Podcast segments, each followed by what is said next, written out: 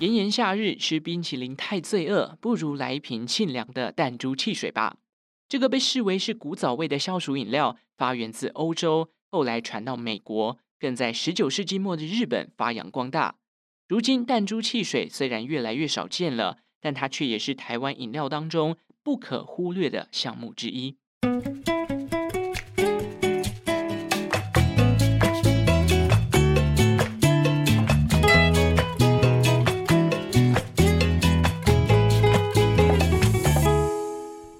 生活周遭的历史大小事，欢迎收听《周报时光机》，我是主持人派翠克。好，这一拜呢，我们继续来介绍一些跟夏天消暑相关的人事物啊，一些故事等等。这一次哦，派翠克想要来跟大家讲一讲这个会让人家联想到古早味的一个饮料，叫做弹珠汽水。呃，我我猜啦，我猜现在的小朋友应该很少看到弹珠汽水了，毕竟我自己小时候喝到弹珠汽水的几率也很低啦，大概就是去一些。呃，观光地区啊，然后有人就是在旁边摆摊，然后一个行动冰箱里面可能有呃弹珠汽水、果汁或者一些冰的矿泉水这样，然后可能会买一瓶来喝喝看，为的就是那颗弹珠嘛。可是现在真的是越来越少见了，加上毕竟我们都知道，现在不管是便利商店啊，还是台湾最引以为傲的手摇饮，这个店面都非常的密集啊，所以小朋友现在的选择非常多，不管你是要喝可乐、奶茶、红茶、呃雪碧。啊、什么冰淇淋、汽水什么之类的，一堆根本就基本上微乎其微的几率才会选到弹珠汽水，而且这个弹珠汽水这项商品啊，目前可能只剩下像观光工厂啊，或者是很古早味、很古早味的柑仔店才会看得到了。但是啊，这款饮料究竟是怎么来的？瓶子里面的弹珠只是好玩用的吗？还是它有什么样其他的功能？那台湾的弹珠汽水又是谁引进的呢？在正式进入主题之前呢，别忘了追踪周报时光机的 IG 哦，连接就在下方的资讯栏。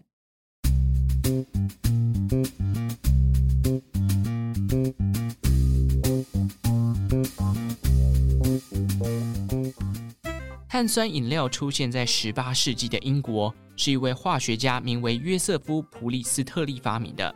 由于在欧洲哦，天然泉水一直都被视为是一种具有疗效的存在。从泡澡啊、淋浴到后来，甚至拿来饮用，加上这些天然的泉水当中呢，其实都带有一些气泡感。后来人们就发现，诶，原来这个水里面含有的气体就是二氧化碳。因此呢，哦，约瑟夫啊就在思考怎么样将这个二氧化碳打进我们平常在喝的水里面。那后来约瑟夫在西元一七七二年呢，发表了自己制作碳酸饮料的方法。并且推论这种饮料啊是有助于治疗当时船员的坏血病的。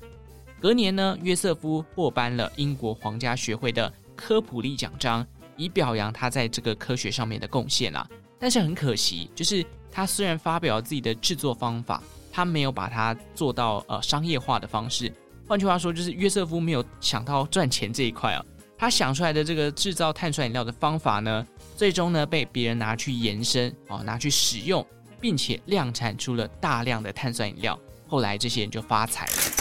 到了十八世纪末啊，碳酸饮料在欧洲开始蔚为风潮。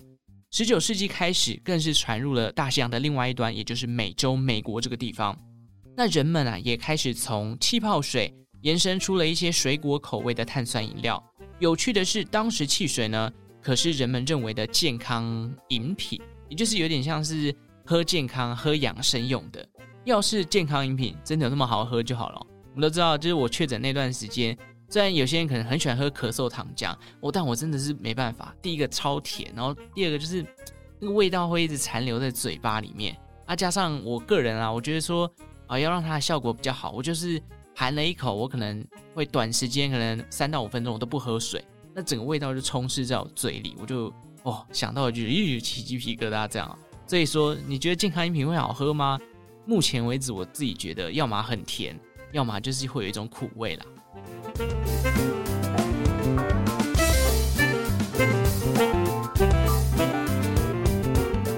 不过，在十九世纪左右的这个碳酸饮料遇到了一个问题哦，那就是虽然人们可以把气泡打进液体当中了，但是却没有办法长期的维持气体的保存。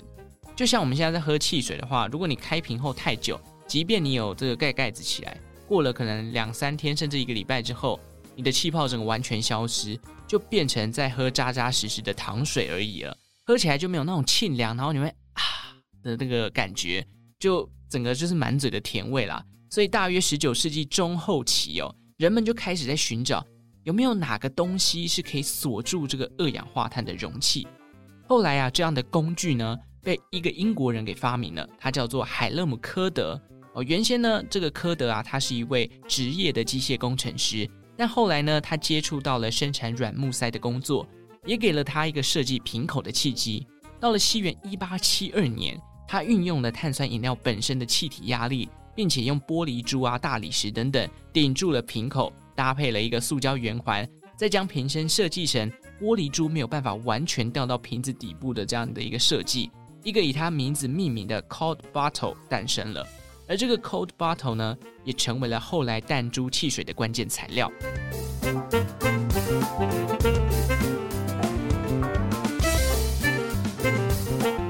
所以说呢，今天最一开始就有问大家说，你觉得弹珠是只是一个玩物吗？哦，当然不是哦，弹珠它的功能呢，或者说玻璃珠、大理石等等，它本身啊是为了阻挡气体外泄的工具。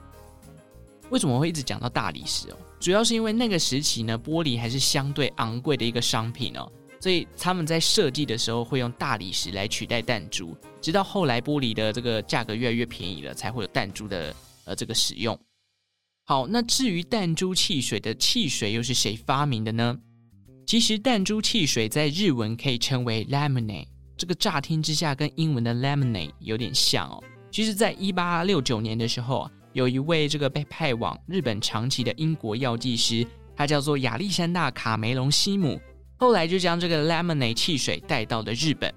那亚历山大在长崎的时候啊，正好处于日本江户时代进入明治时代的转换期。那日本在江户时代的后期其实是锁国的状态哦，长崎是当时少数维持跟国际有贸易往来的港口地区，这也造就了当地其实。有很多这种西方风格的人事物，例如教堂啊、欧式建筑以及很多的外国人等等。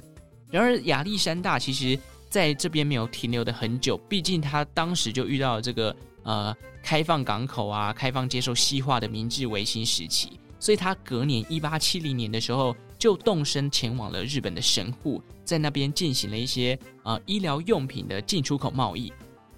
那在十九世纪左右，其实全世界都受到了一种疾病的这个影响，这个疾病就是霍乱。尤其在十九世纪末，霍乱更是传播到了亚洲地区，其中重灾区就像是日本、中国跟台湾都受到了严重的影响。那在那个时代背景之下呢，其实欧洲人认为碳酸饮料是有办法去抵御霍乱的。那亚历山大于是在一八八四年的时候，将柠檬水做成的碳酸饮料。带到了日本，而且呢，他也跟日本人讲说：“哎，这种饮料不要小看它，它可是除了可以帮你消暑之外，还可以帮你抵御霍乱侵袭你的身体哦。”所以这个消息传出去之后，日本当地的报纸也报道了这个外来的 lemonade，这个 lemonade soda，它可以帮助我们来抵御霍乱的侵袭。这个根本就是当时西方传来的一种抗病神器。导致这个装满柠檬气泡水的 Cold Bottle 的饮料，在当时日本疯狂的抢购。而到了现代啊，日本据说当地还是蛮容易可以买到弹珠汽水的，而且口味呢，也从最初的柠檬延伸出了像是苹果、哈密瓜、橘子、香草、草莓、香蕉等等。那如今这款饮料我们在台湾其实越来越少见，但是在日本呢，夏天啊，尤其是这个夏季庆典的时候，还是很常可以看到弹珠汽水的身影哦。也是在这个季节，很常会出现一些相关的限定口味，当然也有一些恶搞的。我上网看过有什么章鱼烧、瓦萨比的口味，为什么？到底为什么每次出现这个呃季节的限定商品的时候，日本人就是会搞一些很特别的口味啊？当然不是只有日本人，像最近拉面。什么大王巨足虫哦，青蛙都感觉非常的可怕嘛，是不是？好，不管怎么样，限定口味就是一种新奇的感觉，会不会去尝试就看你个人的意愿啦。总之啊，这个弹珠汽水还是跟日本夏季有一个很强的连结性。那其实我在爬文的过程当中也有看到啊，弹珠汽水除了弹珠汽水之外，它还变成了是一种口味，例如像日本的一些绝饼就有出弹珠汽水口味。不过讲那么多，其实这个商品啊，在历经了前几年这个新冠疫情的影响之下，弹珠汽水在日本的销量受到了非常严重的打击。根据我看到的一篇国外新闻的报道，二零一九年到二零二零年，因为二零二零年爆发嘛，弹珠汽水的销量在当年雪崩了百分之三十五。主要的原因就是因为啊、当时这个疫情影响太大，大家都没有办法办一些活动啊，然后很多的商业活动啊，甚至是一些呃假日的庆典什么的都停办了。这些庆典停办之后，这种节日性的主题商品弹珠汽水就会卖得很不好。甚至很多日本的业者也没有撑过三年来惨淡的业绩，纷纷倒闭了。不过在今年开始，毕竟日本已经开放了嘛，所以我觉得再来这个弹珠汽水应该会触底反弹。我好像是一个外资在研究报告哦，我觉得蛮可惜，就是在做这一集之前，其实我一直不知道原来弹珠汽水在日本还是这么的啊、有代表性。上次去就没有喝到这个饮料。如果有听众是近期在日本活动，或者是你有规划要去日本旅游的话，或许夏天的时候，你可以去尝试看看他们当地的一些弹珠汽水。毕竟这项产品，说实话，从十九世纪末算到现在，也有百年以上的历史了。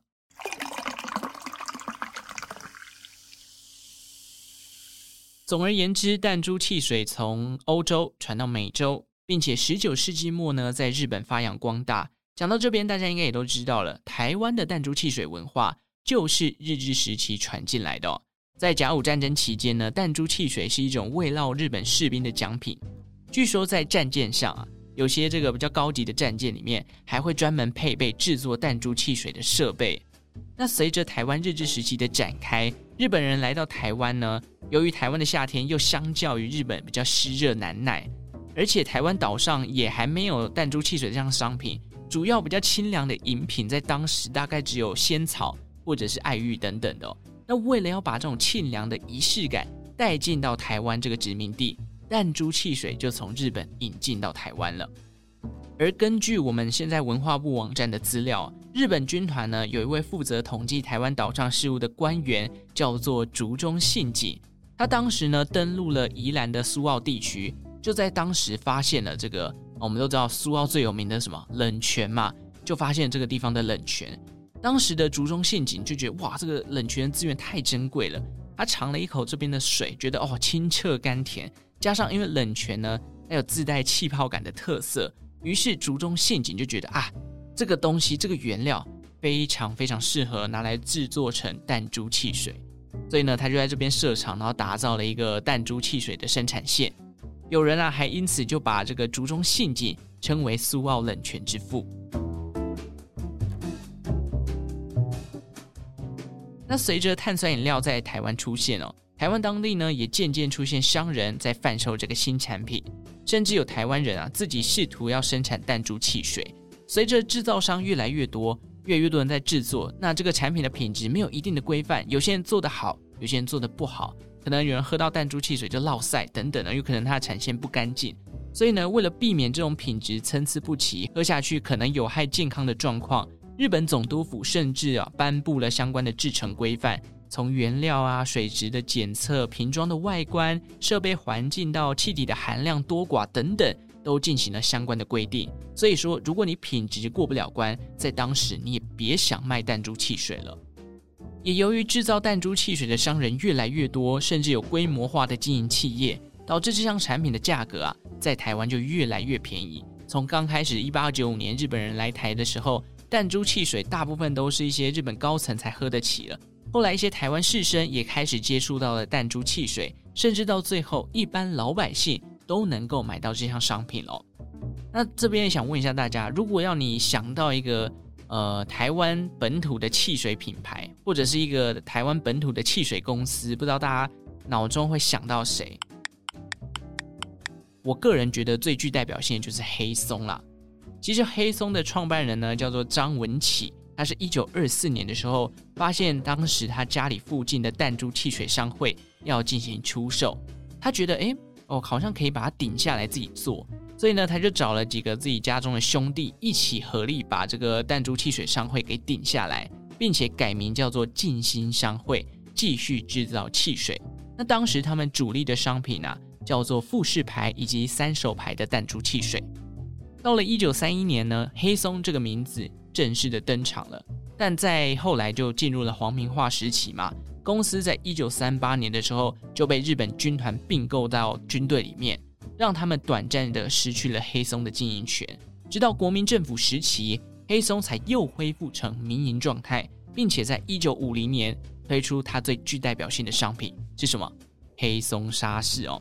但是战后呢，因为台湾又接受了美元的关系，开始有一些国际型的大品牌的汽水要进入到台湾了。最具代表性的当然就是 Coca-Cola 了。可口可乐呢，在一九六八年的时候就正式进入了台湾人的视野当中。那黑松为了对抗这个超强大的外来种，所以呢，他们也推出过黑松可乐。不过现在大家应该听到这个名字觉得很陌生啦，主要就是因为当时其实这个黑松可乐是打不赢可口可乐的状态，后来生产没多久就停产了。不过沙士倒是生存了下来哦。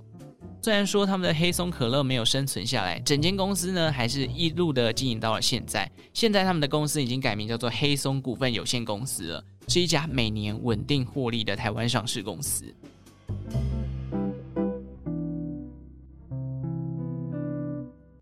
好的，大致介绍完整个弹珠汽水的起源以及它在台发展的一些脉络。虽然在台湾的夏天，现在要看到弹珠汽水的机会真的是越来越少了。但当年把它引进台湾的日本倒是还保留了这个勾扎鼻。如果在台湾哦，你真的想要参观弹珠汽水的制作流程，或者想要呃买到弹珠汽水的话，有一个地方还蛮适合，那就是在苗栗县的铜锣乡有一个仅存的大埔内弹珠汽水观光工厂。家里小朋友，如果你想要尝尝看这个曾经一群商人卯起来卖的商品，爸爸妈妈，我觉得你们可以带他去安排一个一日游哦，去这边。参观一下，但似乎啦，如果你要进这个大埔内的弹珠汽水观光工厂，事前要先预约参观就是了。有兴趣的人哦，我会在资讯栏下方贴他们的粉砖链接，大家可以点进去参考看看。诶，先强调一下，他们没有业配我，我只是单纯的想要给大家多一个管道去认识弹珠汽水这个饮料啦。OK，这集大概就到这边，那最后呢，来念几个本周的回馈啦。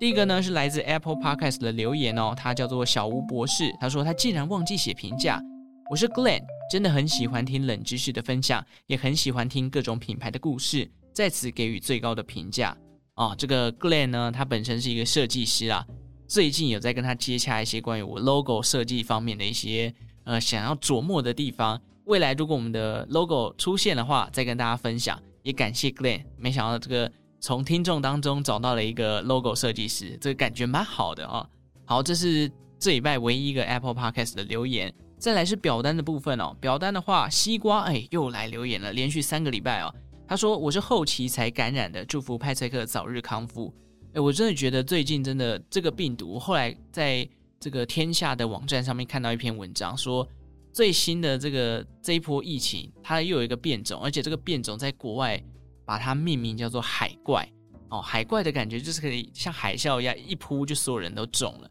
这一次真的还蛮多人在身边，就是不小心就被感染了。而且我这一次的后遗症感觉比较明显哦。我在录这一集的时候，很容易就是有一种声音莫名其妙就哑掉，然后我就要一直停下来重录，然后要喝水，不然这整个喉咙很容易很干涩。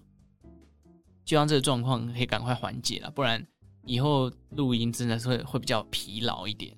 好，那第二位呢是锅罐里的乐，我就是上一次录这个牛肉汤的这个听众许愿的内容啊。他说五星好评送给你，让你更有动力做 podcast。谢谢锅罐里的乐哦，非常感谢你提出了这个呃牛肉汤的这个想法。那也欢迎持续锁定小弟的频道啦。